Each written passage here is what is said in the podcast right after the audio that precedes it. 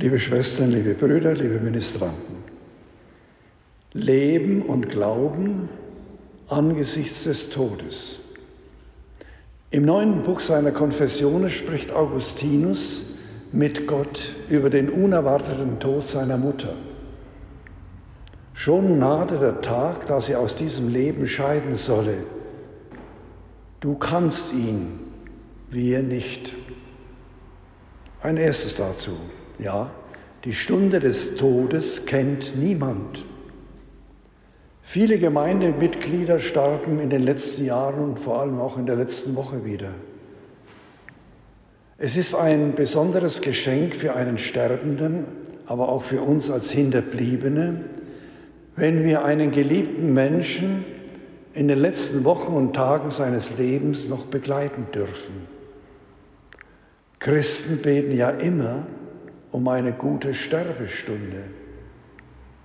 Auch Augustinus nennt es Gottes geheime Führung und Fügung, dass ihm noch ein inniges, intimes Gespräch mit seiner Mutter vergönnt war. Nicht ahnen, dass Monika wenige Tage später schwer erkranken und sterben würde. Also, Augustinus, wir beide allein ich und sie an ein Fenster gelehnt standen, das in den Garten innerhalb des Hauses ging, das uns beherbergte dort in Tiber Ostia, wo wir dem Trubel entrückt nach der Mühsal der langen Reise von Mailand bis herunter Kräfte sammelten für die Seefahrt nach Afrika. Es ist schön, sich an vergangene gute Tage zu erinnern aber auch an die schweren, die ausgehalten und bestanden wurden. Vor allem gilt es, das Vergangene dem Erbarmen Gottes zu geben, einander um Vergebung zu bitten für die Verletzungen und Versäumnisse. Das heißt, alles in Gottes gute Hände legen. So schrieb die heilige von den Nationalsozialisten im KZ untergebrachte Edith Stein es nieder ohne Vorbehalt und ohne Sorgen lege ich mein Geschick in deine Hand. Sei mein Heute, sei mein Morgen, sei mein Gestern, das ich überwand. Vor allem aber geht es angesichts des Todes darum, und das ist das Zweite, was wir bedenken wollen, sich nach dem auszustrecken, was vor uns liegt. Augustinus zu Gott sprechend, wir unterhielten uns also allein, köstlich innig und vergessend, was hinter uns lag, auslangend nach dem, was vor uns liegt, fragten wir uns im Angesicht der Wahrheit, die du bist, welche Art wohl der dereinst das ewige Leben der Heiligen ist. Warum sind wir heute so auf das Diesseits fokussiert? Vielleicht deshalb, weil Gott nicht mehr die Mitte unseres Lebens ist. Was sind die paar Jahrzehnte, die wir auf Erden leben, gegenüber der Ewigkeit, die uns Gott in seinem Reich schenken will? Augustinus und Monika sprechen miteinander also über das ewige Leben, die Fülle des Lebens bei Gott jenseits des Todes. Sie sprechen von jenem Leben, wie Augustinus sagt, das kein Auge geschaut und kein Ohr vernommen und das in keines Menschen Herz gedrungen ist. Augustinus war ein Mensch, der die Wirklichkeit ernst nahm. Er dürstete nach Wahrheit, nach dem innersten Kern des Seins, nach der Erkenntnis Gottes. Wenn auch das ewige Leben der Heiligen so unvorstellbar ist, dennoch, so sagt er, lechzte begierig unser Herz nach den Wassern aus der Höhe, den Wassern deiner Quelle, der Quelle des Lebens, die bei dir ist. Der Mensch sehnt sich nach immerwährendem Glück und beständiger Geborgenheit. Wir lernen von Augustinus und Monika, gerade angesichts des Todes uns darüber Gedanken zu machen. Wir dürfen nicht ängstlich auf den Tod starren, wie ein Kaninchen auf die Schlange, bis er uns verschlingt. Eine Frau sagte nach dem Tod ihres Mannes zu mir, eines bereue ich zutiefst, dass mein Mann und ich nie darüber gesprochen haben. Mit unserer verstorbenen Messner Monika Turnwald und der Katechetin Gertraud Hümmer konnte ich ganz offen darüber reden. Und so war es möglich, noch vieles rechtzeitig zu regeln. Augustinus und Monika ermutigen uns dazu. Ein drittes. Sie begaben sich miteinander auf den Weg des ewigen Lebens. Im Fortgang des Gesprächs ergab sich uns, so sagt Augustinus, dass mit der Wonne des ewigen Lebens kein Entzücken unserer, unserer fleischlichen Sinne, wie groß es auch sei, wie köstlich es im irdischen Lichte gleiße, sich vergleichen, ja daneben auch nur nennen lasse. Gerade das macht die Zukunft so spannend. Dabei leben beide alles andere als außerhalb der irdischen Wirklichkeit. Sie wussten, der Weg zu Gott führt über seine Schöpfung zu ihm. Und darum ist ihr erster Schritt das Durchwandern der Körperwelt. Augustinus, da erhoben wir uns mit heißer Inbrunst nach dem wesenhaften Sein und durchwanderten stufenweise die ganze Körperwelt, auch den Himmel, von dem herab Sonne, Mond und Sterne leuchten über der Erde. Aber dabei blieben sie nicht stehen. Als nächstes richteten sie Interesse auf die Betrachtung der Geisteswelt. Augustinus. Und höher stiegen wir auf im Betrachten, Bereden, Bewundern deiner Werke und wir gelangten zu unserer Geisteswelt.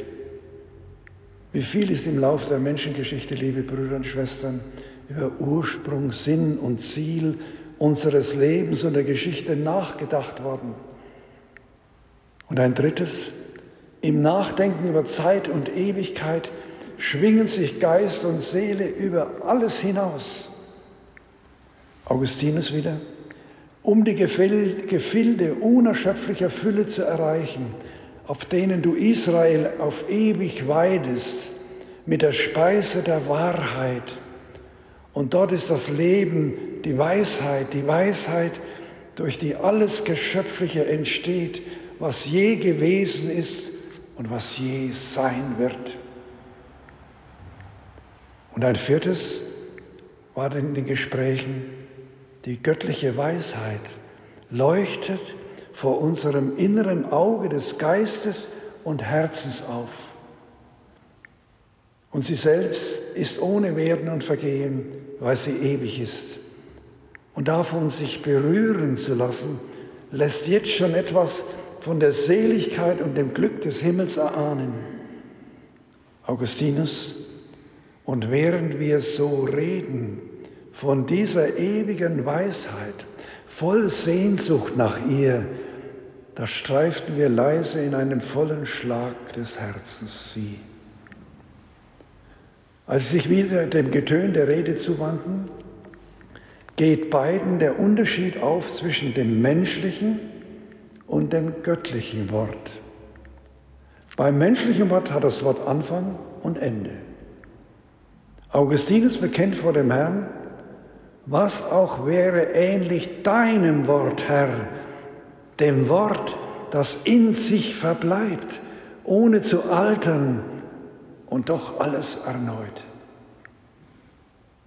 Wer sich auf den Reichtum der göttlichen Weisheit einlässt, der wird fähig und bereit, das irdische Leben und die irdischen Güter loszulassen.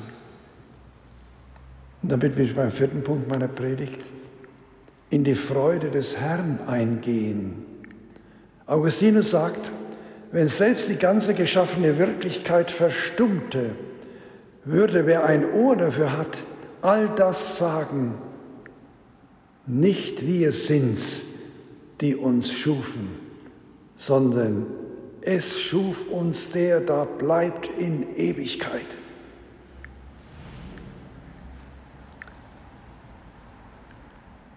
Wenn wir ihn selbst vernehmen, sagt Augustinus, den wir in allem Geschaffenen lieben, ihn selbst ganz ohne dieses, dann berührt uns die ewige Weisheit.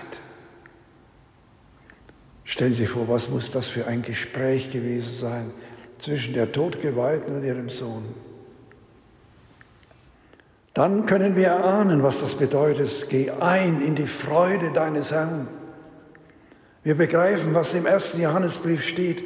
Liebe Brüder und Schwestern, jetzt sind wir Kinder Gottes, aber was wir sein werden, ist noch nicht offenbar geworden.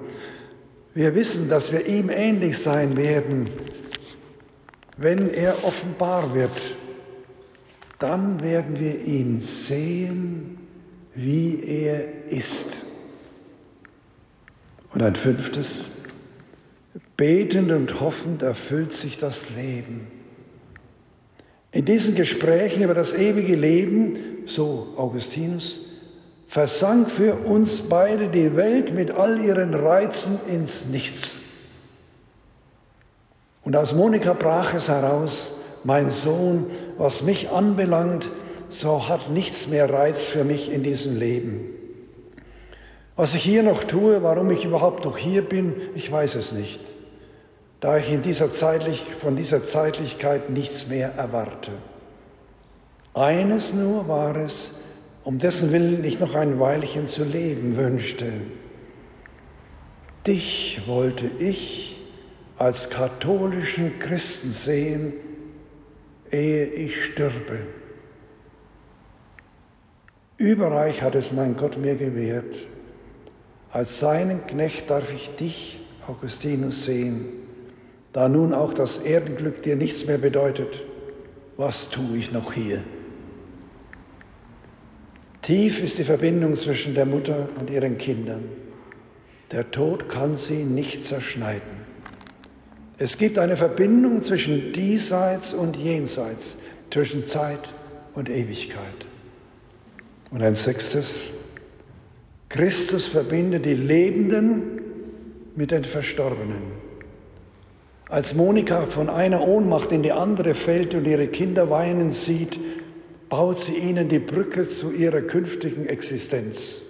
Sie sagt, begrabt diesen Leib wo immer, es soll euch keine Sorgen machen. Nur um eines bitte ich euch, dass ihr am Altar des Herrn meiner gedenkt, wo ihr auch seid. Das war ihr Vermächtnis an ihre Kinder. Als glaubende Christin musste sie sich auf ihrem Lebensweg und in ihrem Sterben von der Liebe und Hingabe Christi umfangen die den Lebenden und Verstorbenen am Altar bei der Feier seines erlösenden Todes und seiner seligmachenden Auferstehung zuteil wird. Darin lenkt die heilige Monika unser Gedenken und unser Beten für unsere Verstorbenen, denn durch Christus mit ihm und in ihm sind wir unter dem Beistand des Heiligen Geistes in Gott geborgen wenn er uns aus diesem Leben ruft. Die Mutter des heiligen Augustinus ist angesichts ihres Todes nur eines wichtig. Ihre Kinder sollen sich einlassen auf die bis zum äußersten gehende, in der Eucharistiefeier gegenwärtigen Liebe Christi und dabei ihre gedenken. In Jesus ist uns Gott mit seiner Liebe zuvorgekommen. Denn Gott hat uns in Jesus seinen Sohn gesandt, damit wir durch ihn leben. Als letztes halten wir fest, im Danken verklärt sich die Trauer. Augustinus, es blieb mir wohl die Freude über ihr Wort, mit dem sie mich in ihrer letzten Krankheit noch zärtlich meine Dienste gedenkend ihren guten Sohn nannte und mit ihrer Liebeswärme davon sprach, nie habe sie aus meinem Munde ein hartes Wort oder einen kränkenden Ton vernommen. Nie können Kinder ihren Eltern, vor allem den Müttern, vergelten, was sie für sie getan haben. So sieht es auch Augustinus. Er sagt, aber was ist das schon, mein Gott, der uns erschaffen? Wie ließ sich die Ehre, die ich ihr erwies, vergleichen mit ihrem Dienst an mir? Das macht die heilige Monika groß, dass sie dem Leben und dem Heil ihrer Kinder mit der ganzen Kraft ihrer Person diente. Das meint Jesus im Evangelium mit, der größte von euch soll euer Diener sein. Die beste Möglichkeit des Dankens ist das Gebet. Augustinus betet inständig für seine verstorbene Mutter zu Gott. Ich will denn du, mein Ruhm und mein Leben, Gott meines Herzens, nur eine Weile von ihren guten Taten, für die ich freudig dir danke, absehen und bete jetzt für die Sünden meiner Mutter um Vergebung zu dir. Augustinus geht es nicht um die Heiligsprechung seiner Mutter, denn auch die Heiligen sind Sünder. Er möchte sie im Erbarmen und in der Liebe Gottes für immer geborgen wissen. Das von Gott erbittend ist sein bester, bis heute fortwirkender Dank für seine Mutter. Was macht den heiligen Augustinus groß? Nach seiner Bekehrung gab er den vom römischen Staat dotierten Posten eines gefeierten Redners auf und, wie seine Mutter auf dem Sterbebett zu ihm sagte, ein Knecht des Herrn wurdest du, dem das Erdenglück nichts mehr bedeutet.